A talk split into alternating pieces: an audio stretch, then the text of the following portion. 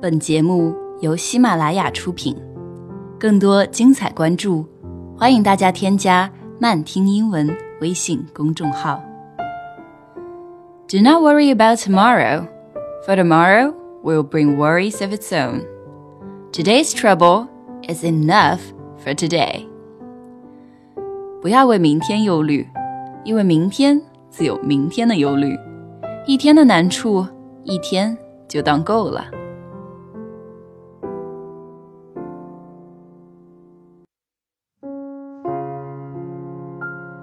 Flowers on the bus，巴士上的鲜花。John Henderson. We were a very motley crowd of people who took the bus every day that summer, 33 years ago. During the early morning ride from the suburb, we sat drowsily with our collars up to our ears, a cheerless and taciturn bunch. 三十三年前的夏天，我们素不相识，但我们每天清早都在郊区等车，然后乘坐同一辆巴士。在车上，我们都把衣领高高的竖起，然后无精打采的倚坐在座位上打盹儿。车厢里死气沉沉。One of the passengers was a small gray man who took the bus to the Center for Senior Citizens every morning.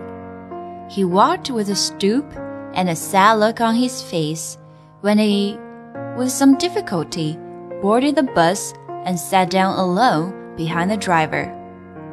No one ever paid very much attention to him.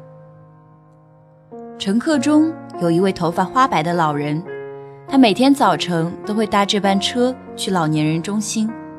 他佝偻着背， 面带哀伤，上车时有些步履不便。他独自坐在司机的后面，没有人太在意他的存在。Then one July morning, he said good morning to the driver and smiled short-sightedly down through the bus before he sat down. The driver nodded guardedly. The rest of us were silent. 七月的一个早晨， 他向司机打了声招呼，还回头朝我们微微的笑了一下。司机带着一丝戒备，稍稍点了点头，表示回应，而我们都缄默不语。the next day, the old man boarded the bus energetically, smiled, and said in a loud voice, And a very good morning to you all. Some of us looked up, amazed, and murmured, Good morning in reply. 第二天，这位老人看起来精神抖擞，他大步踏上巴士，带着明亮的微笑，大声向我们问好：“大家早上好。”一些人抬起头朝那老人看了看，表情惊讶，嘴里咕咕囔囔地回应道：“早上好。” The following weeks, we were more alert. Our friend was now dressed in a nice old suit and a wide, out of date tie. The thin hair had been carefully combed. He said good morning to us every day, and we gradually began to nod and talk to each other. 接下来的几个礼拜，我们都变得更加机警。我们这位朋友身穿一身笔挺的老式西服，脖子上系着一条宽松的过时领带， 稀疏的头发也仔细地梳理过。他每天都向我们问好。渐渐的，我们也开始点头致意，并相互攀谈起来。One morning, he had a bunch of wild flowers in his hand. They were already dangling a little because of the heat. The driver turned around smilingly and asked, Have you got yourself a girlfriend, Charlie? We never got to know if his name really was Charlie, but he nodded shyly and said, Yes.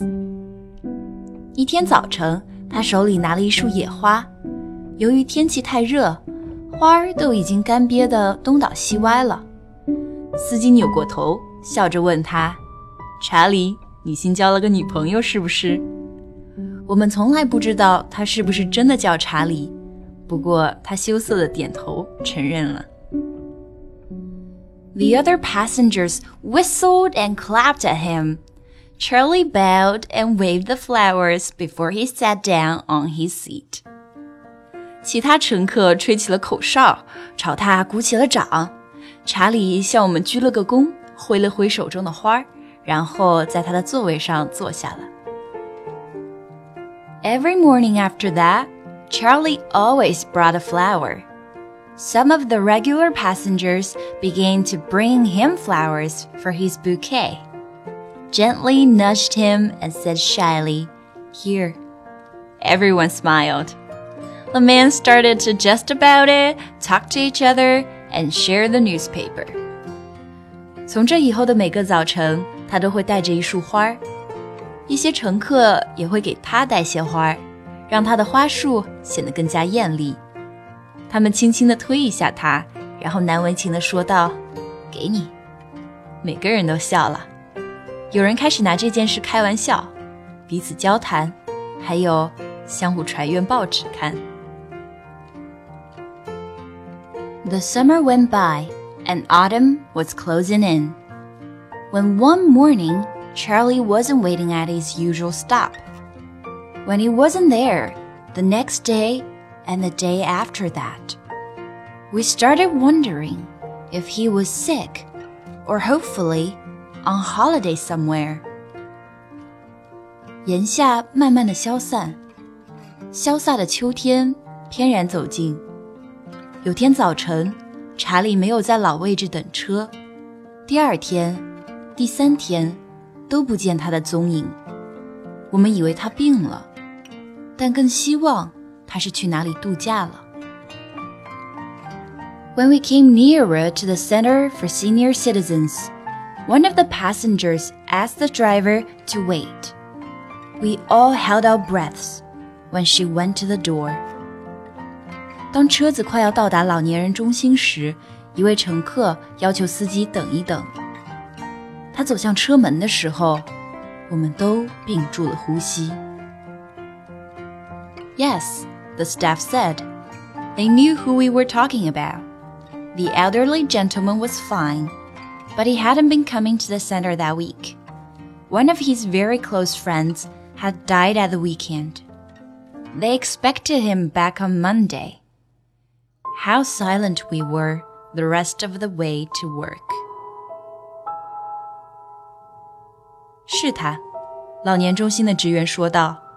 他们认识那位老人，还说那位老人很健康，但他那个礼拜没来老年人中心，因为他最好的一位朋友在那个周末去世了。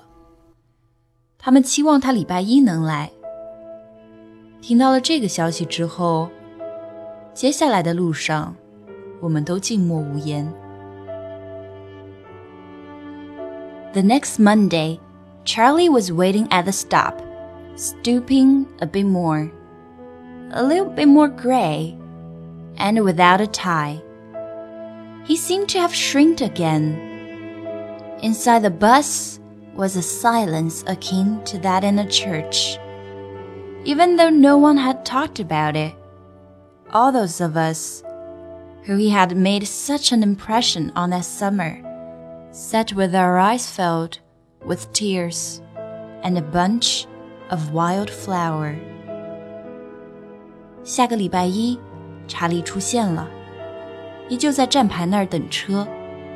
他的背更弯了一点，头上新添了好多白发，领带也不见了，看起来更加苍老。公交车上静悄悄的，就像教堂一样肃穆。虽然无人出声，但我们这些。在那个夏天，深深被他感动的人，眼里都饱含泪水，手上都拿着一束野花。